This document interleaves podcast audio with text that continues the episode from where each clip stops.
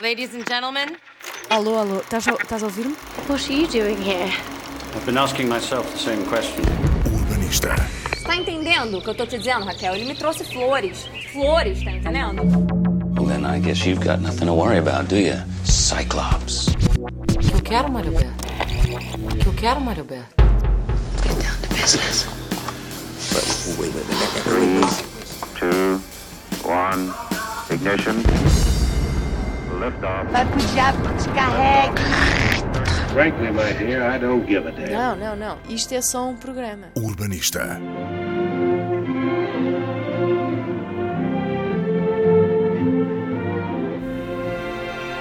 Some of you young folks been saying to me, "Hey, pops, what you mean?